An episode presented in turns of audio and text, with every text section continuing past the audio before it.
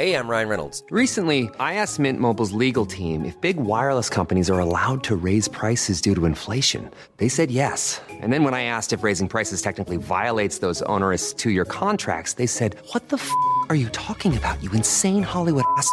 So to recap, we're cutting the price of Mint Unlimited from $30 a month to just $15 a month. Give it a try at mintmobile.com slash switch. $45 up front for three months plus taxes and fees. Promo rate for new customers for limited time. Unlimited more than 40 gigabytes per month. Slows. Full terms at mintmobile.com.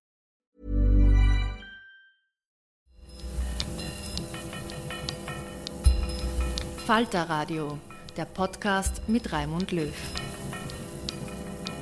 Sehr herzlich willkommen, meine Damen und Herren, zum zweiten Teil des Podcasts für Donnerstag, den 28.02.2019. Im ersten Teil ist es um das Auto als Gefährder gegangen und die Auseinandersetzung um Sicherheit im Straßenverkehr nach dem tödlichen Unfall eines neunjährigen Buben in Wien, der der Sohn eines Kollegen im Falter war. Jetzt sprechen wir über das heiße Thema der österreichischen Innenpolitik, die Sicherheitshaft, die die österreichische Bundesregierung einführen will für Flüchtlinge.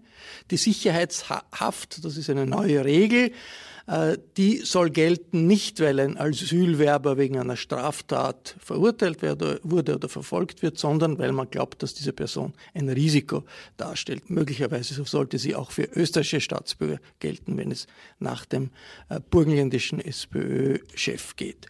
Äh, der Falter schreibt, das ist irgendwie Wahnsinn.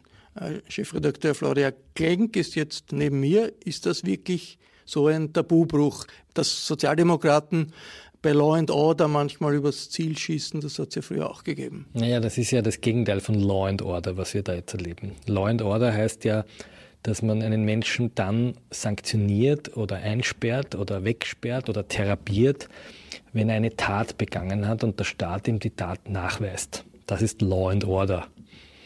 Was jetzt passiert, ist aber nicht Law and Order, sondern das ist die Sanktionierung eines Risikos. Das heißt, der Bürger muss nicht mehr eine Tat begehen, sondern der Beamte muss ergründen, ob er ein Risiko darstellt.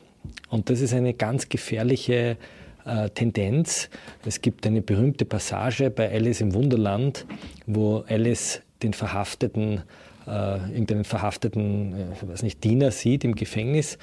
Und die Königin sagt daraufhin, oder sie fragt ihn, warum sitzt du im Gefängnis? Und er sagt, ich sitze im Gefängnis, damit ich die Tat nicht begehen werde, derer man mich anklagen wird. Und Alice fragt die Königin und sagt, aber was ist, wenn er die Tat gar nicht begeht? Und die Königin sagt, na umso besser oder nicht. Und dieses Denken, ähm, jemanden wegzusperren, damit eine Tat erst gar nicht begeht, das ist eine ganz gefährliche Rutsche. Das wissen wir historisch, das ist nicht irgendeine hysterische Annahme, sondern das wissen wir aus Ländern. Präventive Haft, Schutzhaft, Sicherungshaft, Präventivhaft, wie immer man das Zeug nennt, ist ein ganz eklatanter Eingriff in die Freiheit der Bürger. Das kann man machen, sagt der Europäische Gerichtshof für Menschenrechte, zum Beispiel bei Fußball-Hooligans für die Dauer Dort eines Spiels. Da gibt es das schon für die Dauer eines Spiels. Aber da hat sich die FPÖ vor einigen Jahren äh, energisch dagegen gewandt. Äh, Heinz-Christian Strache, damals noch FPÖ-Obmann äh, in der Opposition, hat gesagt, wir wollen nicht Guantanamo in Wien haben. Ja, da dezidiert sich dagegen gewehrt. Also bei Fußballfans, da war er ganz dagegen, weil er gesagt hat, das spinnt ja komplett, ihr könnt ja nicht einfach Leute einsperren, nur weil ihr glaubt, sie begehen irgendetwas. Und heute ist er dafür. Was ist der Unterschied zu dieser Situation mit Fußball? Rowdies? Die Dimension, dass das dort um ein paar Stunden geht und bei dieser Sicherheitshaft um Wochen, vielleicht auch Monate geht? Ist, der Unterschied ist die Zeit. Ja, der Europäische Gerichtshof für Menschenrechte sagt, wenn es ein paar Stunden ist für die Dauer des Spiels und davor und danach und wir wissen, da kommen jetzt Brutalos und die wollen jetzt nur Randale und die sind betrunken und angesoffen, wir lassen die erst gar nicht ins Stadion und damit wir sie einfangen können, setzen wir sie aufs Wachzimmer und dort sollen sie jetzt die paar Stunden ausharren. Das ist auch schon ein ziemlich grober Eingriff in die Rechte von Menschen. Aber da sagt der Europäische Gerichtshof, das kann man unter Ausnahmefällen, wenn es keine anderen Mittel gibt, zulassen. Das, was da passiert, ist was völlig anderes. Kickel möchte die sogenannten Erstaufnahmezentren in Außerlandesbringungszentren. Ich glaube, so ähnlich hat er das genannt. Ich weiß jetzt nicht mehr das genaue Wird Wort. Also er framet das einmal um. Er sagt nicht, wir nehmen euch auf, sondern wir bringen euch raus. Und in diesen Zentren soll die Fremdenpolizei aufgrund einer Analyse, wie sie das machen, weiß ich nicht, sehr schnell äh, sagen, ob dieser Flüchtling äh, ein Risiko darstellt und man ihn in Haft nehmen soll. Darüber hinaus verlangt Kickel eine Ausgangssperre ab 22 Uhr bis 6 Uhr früh. Die soll freiwillig sein. Wenn ich sie aber nicht unterschreibe, dann werde ich irgendwo in die Provinz verbannt, auf die Saualm. Also eine Pseudo-Freiwilligkeit. Also eine Pseudo-Freiwilligkeit. Dann wird mein Leben sozusagen maßgeblich eingeschränkt, weil dann kann ich auf einmal irgendwo auf der Saualm sitzen alleine. Äh, wenn man Kinder hat, habe ich vielleicht keine Schule, ich habe keine Möglichkeit, in die, in die, in die Klasse zu gehen. Ähm, und, und die Leute werden sanktioniert. Der, der ähm, Chef der Fraktion jetzt im Parlament, Bruno Rossmann, sagt, das sind Dinge, die gibt es sonst nur in Diktaturen. Ist das? Äh, Nein, das stimmt nicht ganz. So? Die Bayern haben das eingeführt, äh, diese sogenannte Sicherungshaft, die, hat, die haben im Jahr ungefähr elf Häftlinge. Ja, also das ist sehr wenig. Ja, also wir, müssen wir mal auch zurechtdrücken, über was reden wir da. In Österreich wären das dann, wenn man es umlegt, auch ungefähr neun Häftlinge. Äh, in Wahrheit ist das eine Verschiebung des, des, des justizpolitischen Diskurses in eine ganz, ganz autoritäre Richtung. Nämlich nicht mehr der Staat muss eine Tat beweisen, sondern der Einzelne muss sich frei beweisen, dass er kein Risiko darstellt.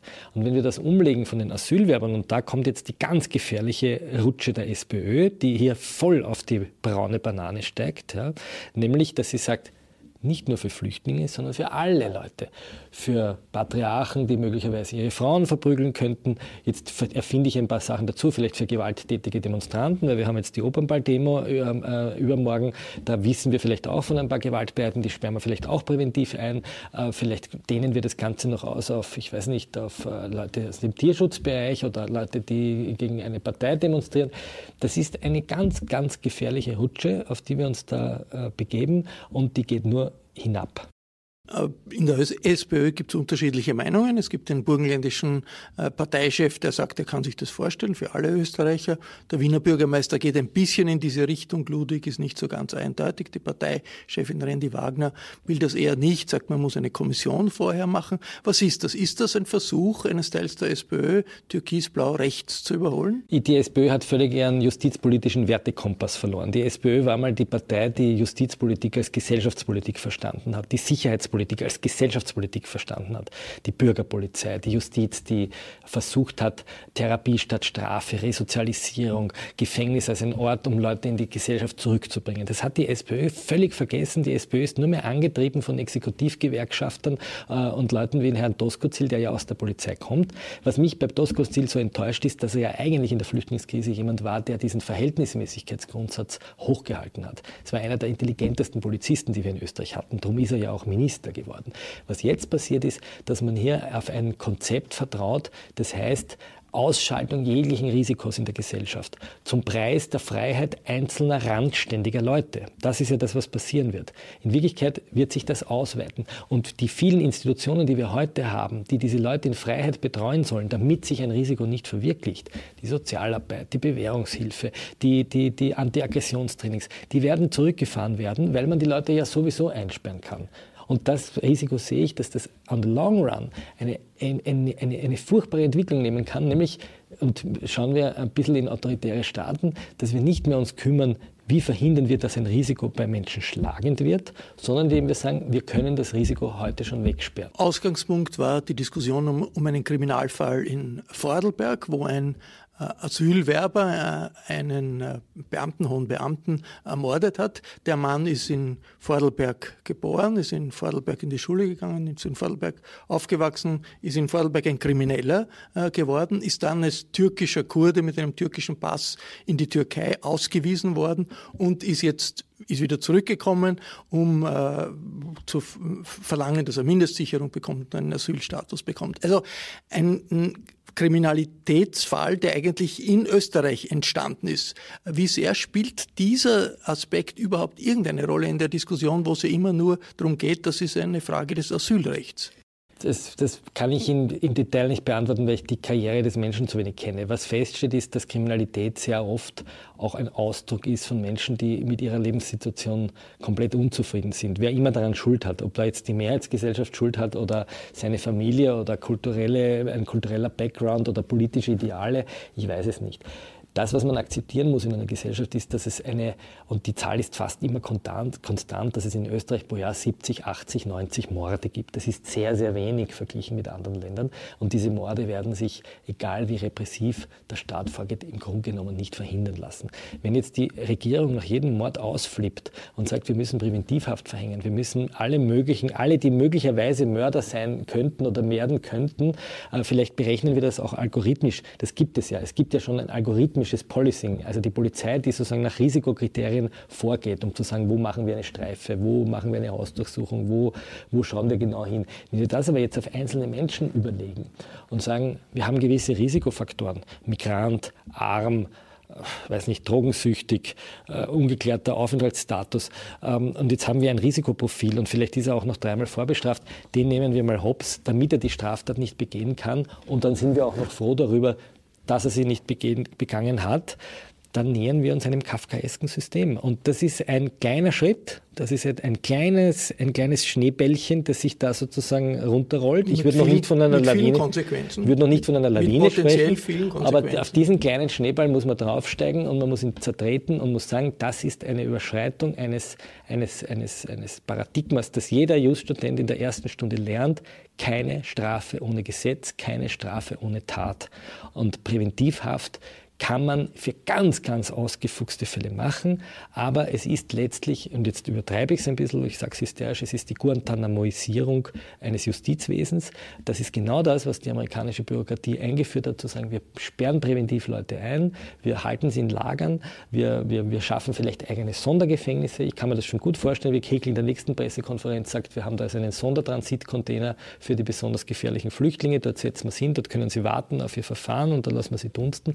Und das ist eine Entwicklung, die hier ganz klein beginnt, ein kleines Schneekugel, aber die hat ein Potenzial. Und die SPÖ ist momentan, man muss sagen, sie hat den Sachverstand verloren. Sie hat komplett den Sachverstand verloren, anstatt dass sie aufsteht und sagt, wir haben präventive äh, Regime. Wir haben einen, eine Polizei, die diese Leute überwachen kann. Wir haben das Unterbringungsgesetz für psychisch Kranke, die bei Selbst- und Fremdgefährdung eingesperrt werden. Wir haben den Maßnahmenvollzug. Wir haben die Untersuchungshaft. Das haben wir alles. Anstatt dass sie auf den Tisch schaut und sagt, Herr Kickel, sind Sie völlig verrückt. Wir haben ein funktionierendes Justiz- und äh, Polizeiwesen. Äh, kümmern Sie sich lieber um diesen einzelnen Türken, weil den hätten Sie nämlich in Schubhaft nehmen können, nach Meinung der Experten. Stattdessen schwimmen die mit und rutschen aus auf dieser faulen Banane, die die Regierung der SPÖ hier vor die Füße legt und sie rutschen nicht nur aus, sie, sie, sie, sie legen auch noch drei weitere Bananen dazu. Der, der Anlass in Hey, I'm Ryan Reynolds. At Mint Mobile, we like to do the opposite of what Big Wireless does. They charge you a lot, we charge you a little. So naturally, when they announced they'd be raising their prices due to inflation, we decided to deflate our prices due to not hating you. That's right. We're cutting the price of Mint Unlimited from $30 a month to just $15 a month. Give it a try at mintmobile.com slash switch. $45 upfront for three months plus taxes and fees. Promo for new customers for limited time. Unlimited more than 40 gigabytes per month. Slows. Full terms at mintmobile.com. Vorarlberg ist natürlich tragisch, aber wenn man das vergleicht mit den Terroranschlägen, die es gegeben hat in Frankreich, in Großbritannien, in Spanien, und dort hat niemand diskutiert, wir müssen jetzt die Verfassung ändern. Es hat schon natürlich Antiterrorgesetze äh, gegeben, aber eine Verfassungsänderung äh, äh hat es nicht gegeben. Äh, das zeigt doch, dass irgendwie die Verankerung des Rechtsstaates in Österreich in der Politik äh, nicht, ja, nicht so haben, ganz stabil ist. Wir haben hier ist. in den Ministerien mit Kickel einen absoluten äh, Rechtsdilettanten sitzen. Ja, das darf man nicht vergessen. Der Mann hat ja von Recht Rechtswissenschaft überhaupt keine Ahnung. Das ist ein abgebrochener Philosophiestudent, der sein Leben damit verdient hat, für, für Jörg Haider radikale Reden zu schreiben und irgendwelche Reime zu bringen. Und er sitzt jetzt dort und befehligt 30.000 Polizisten und ergeht sich in, in, in Einsperrfantasien und in Abschiebefantasien. Äh, alle vernünftigen Köpfe im Innenministerium, mit denen ich ja auch zum Teil in Kontakt bin, äh, schütteln die Köpfe über diesen, über diesen Schwachsinn. Das Problem von Kickl ist ja ein ganz anderes. Kickl ist in Wirklichkeit eine lame duck. Kickl hat äh, europäische Richtlinien Richtlinien umzusetzen im Asylwesen. Er hat die Rechtsprechung der Bundesverwaltungsgerichte, die ihm im Asylrecht vorgehen, wie er mit den Leuten umzugehen hat. Und er kann in Wirklichkeit keine Posten besetzen, weil die hat die ÖVP schon alle besetzt. Das heißt, Kickl ist in Wirklichkeit ein sehr machtloser Minister. Äh, und was er natürlich macht in dieser Machtlosigkeit ist, dass er laut aufquitscht und laut schreit und so tut, als wäre er ein starker Mann ähm, und jetzt Forderungen erhebt, die man eigentlich weglächeln könnte, weil er ja eine Zweidrittelmehrheit braucht. Aber anstatt dass die SPÖ das einfach weglächelt, stellt stellt sie sich hin und führt mit ihm ernsthaft diese Debatte. Die SPÖ könnte ganz andere Themen setzen. Sie könnte die Frage stellen, warum dieser Mann äh, nicht in Abschiebehaft genommen wurde, warum die Polizei dort, der Kretzel-Polizist in dieser Vorarlberger Gemeinde, nicht erkannt hat, dass dieser Mann zurückgekommen ist. Das muss man ja irgendwie mitkriegen oder sehen. Warum ist der, wie ist der über die Grenze gekommen? Warum geht das überhaupt? Darüber sollte er diskutieren, aber nicht darüber, dass er die Verfassung und das Verfassungsgericht zum Schutz der persönlichen Freiheit, eines der wichtigsten Gesetze, einfach ändern will. Florian Klenk, vielen Dank für eine Verfassungsänderung. Wir haben es gehört, brauchen die Regierungsparteien die Opposition, entweder die Sozialdemokraten oder die Neos oder die Liste jetzt, während sich die Sozialdemokraten in, selbst in einem gefährlichen Strudel äh, befinden, ist Neos Parteichefin Meindl-Reisinger mit einer ausgeprägten Gegenmeinung aufgetreten. Ob das ein definitives Nein der Neos zum Vorstoß in Richtung Sicherheitshaft bedeutet, das frage ich Neos-Abgeordnete Irmgard Gries. Wies, die viele Jahre Richterin am obersten Gerichtshof war und schließlich auch Präsidentin des obersten Gerichtshofes. Neos haben sich äh, relativ dezidiert gegen diesen Vorschlag der Regierung ausgesprochen, diese Sicherheitshaft äh, zu, äh, de, einzuführen. Wie definitiv ist dieses Nein von Neos? Also meine Einstellung und Überzeugung ist, dass eine Präventivhaft so wie sie jetzt angedacht wird, man weiß ja noch nicht genau, was es sein wird, eine Präventivhaft nicht in Frage kommt. Dass man einfach aufgrund einer Gefährdungsprognose jemanden in Haft nehmen kann, womöglich eine Behörde, also eine richterliche Entscheidung. Also ich glaube, das, das kann nicht sein und ich kann mir nicht vorstellen, dass NEOS dazu stimmt eine Verfassungsänderung äh, aus Anlass eines einfachen, eines Mordes, den es in Vorarlberg mhm. gegeben hat, wie ungewöhnlich ist etwas wie äh, jetzt im europäischen Zusammenhang, wo es Terroranschläge gegeben hat mit vielen, vielen äh, Toten, dass man nach einem solchen Anlass sagt, wir wollen unsere Verfassung ändern, ist das für Sie beunruhigend? Das ist für mich beunruhigend, weil es ist ein extremer Fall einer Anlassgesetzgebung. Und eine Anlassgesetzgebung, die einen konkreten Fall nimmt und in dem Fall sogar die Notwendigkeit einer Verfassungsänderung ableitet, die ist gefährlich, nicht? Also, weil man muss das ja diskutieren, man muss das überlegen und man muss ja auch schauen, was kann man sonst tun, um solche Fälle zu verhindern. Und vor allem in dem Dornbirner Fall weiß man ja noch gar nicht, was vorher wirklich war. Wäre es nicht möglich gewesen, ein ganz beschleunigtes Asylverfahren durchzuführen, da gibt's ja, wäre die Frist, das wäre sich ausgegangen und dann hätte man diesen Mann in Schubhaft nehmen können im Rahmen der bestehenden Gesetze. Also das muss man sich einmal anschauen, aber gleich so den Eindruck zu erwecken, ich weiß nicht, es gäbe jetzt so viele Fälle oder es wäre eine imminente Gefahr und man muss jetzt da so eine Möglichkeit schaffen. Das finde ich verantwortungslos. Warum passiert das? Warum tut das die Regierung? Naja, weil es äh, eine politische Rendite bringt, nicht? Weil wenn man den Leuten einredet, dass die Gefahren so groß sind, dann kann man sich gleichzeitig als der profilieren, der schützt. Und das ist immer eine positive Zuschreibung dann. Und das bringt in der allgemeinen Meinung Gutpunkte bei vielen Menschen und das wird halt ausgenützt. Was es für das gesellschaftliche Klima bedeutet, was es für unsere Rechtsordnung bedeutet, für einen Rechtsstaat, das wird dabei vernachlässigt. Jetzt gibt es auch in der SPÖ eine Diskussion, wie man damit umgehen soll. Und da gibt es offensichtlich den burgenländischen SPÖ-Chef, der sagt, ja, wenn sowas kommt, dann nicht nur für Ausländer, nicht nur für Flüchtlinge, sondern für alle. Äh, wie kommt man auf eine, wie, wie, wie kommt man auf eine solche Idee? Ja, das ist ganz erstaunlich. Er hat sie jetzt ein bisschen relativiert. Er hat ja gesagt, das habe ich da heute gelesen, seine Äußerung ist im Zusammenhang mit dem Gewaltschutzgesetz oder Gewalt, häusliche Gewalt gefallen. Aber das ändert nichts daran, denn ich bräuchte ja hier so eine Gefährdungsprognose, der hat da noch nichts getan. Wenn der etwas getan hat, also der Mann jetzt, wenn er die Frau geschlagen hat, bedroht hat, na, dann kann ihn in Untersuchungshaft nehmen wegen gefährlicher Drohung, nicht? Also gibt's ja Möglichkeiten, wenn er nichts getan hat, ja, und die haben vielleicht gestritten, ihn dann gleich einzusperren, Wer wird dann auf welcher Grundlage sagen können, dieser Mann wird jetzt dann ein Verbrechen begehen? Ja, ein, wer hat eine Kristallkugel? Es ist ausgeschlossen, nicht? Was ist der Kern des Problems bei äh, äh dieser Idee, Gefährder die man als gefährlich einschätzt, zu inhaftieren. Äh, was ist der Kern des Problems für die Grundrechte, für die verfassungsmäßig garantierten Rechte der Bürger? Ja, weil der Missbrauch auf der Hand liegt oder die Möglichkeit des Missbrauchs. Denn man braucht ja immer eine Prognose. Und Nestor hat schon gesagt, Vorhersagen sind vor allem dann schwierig, wenn sie sich auf die Zukunft beziehen. Und in dem Fall gilt das ganz besonders. Ja? Wie will ich wenn jemand jetzt nicht psychisch krank ist, wenn er psychisch krank ist und es besteht die Gefahr, dass er andere gefährdet oder sich selber kann ihn unterbringen, haben wir ja Möglichkeiten. Aber der ist es nicht. Der ist normal, so wie ich hoffe wir beide. Und dazu sagen, ja, dieser Mensch ist eine Gefahr, der wird ein Verbrechen begehen. Auf welcher Grundlage will ich das sagen?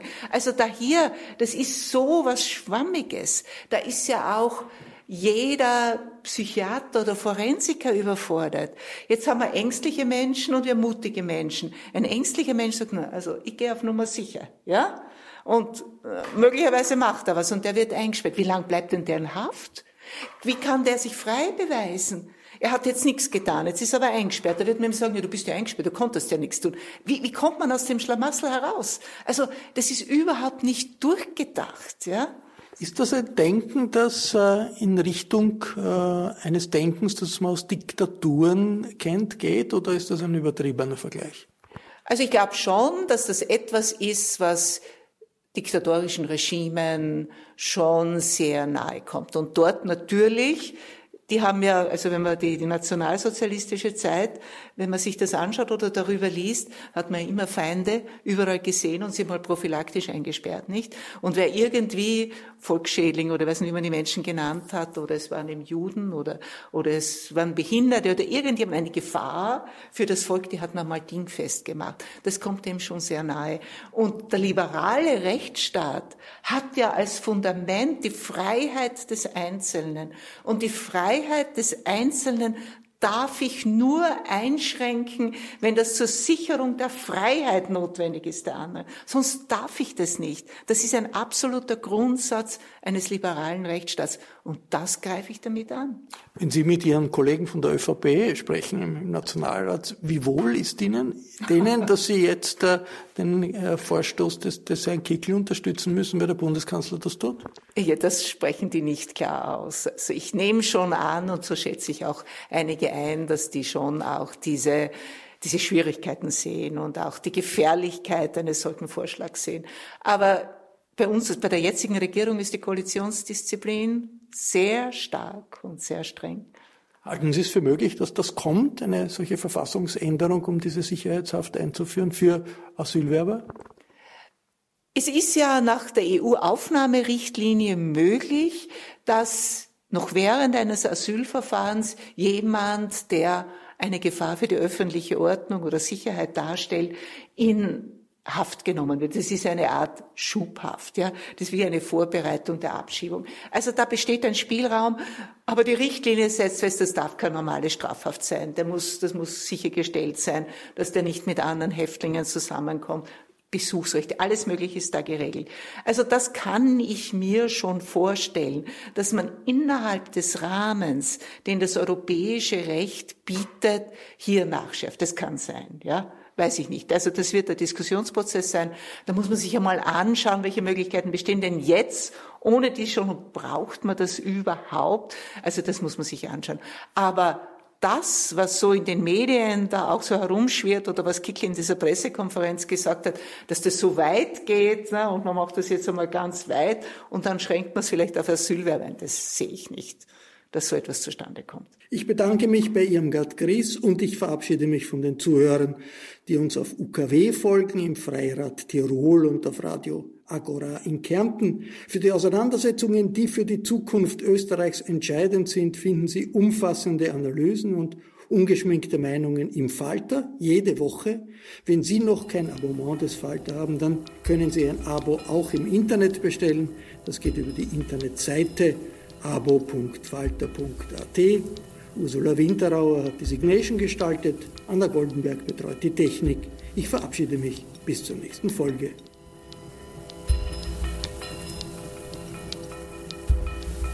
Sie hörten das Falterradio, den Podcast mit Raimund Löw.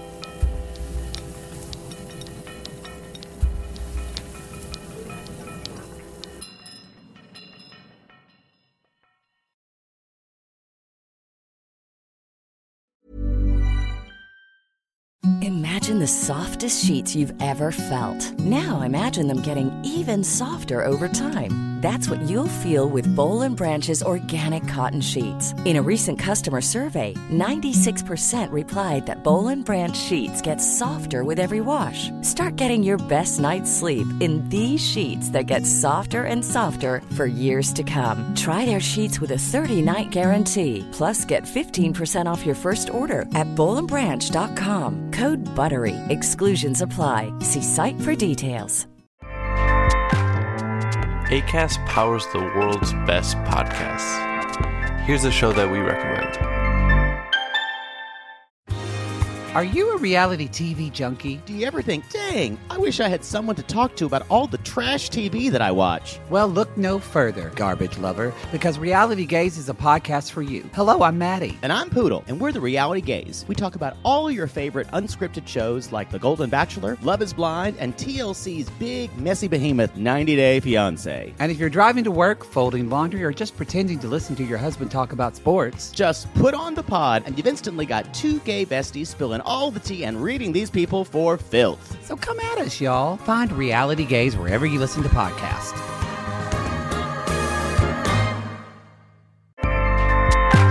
ACAST helps creators launch, grow, and monetize their podcasts everywhere. ACAST.com.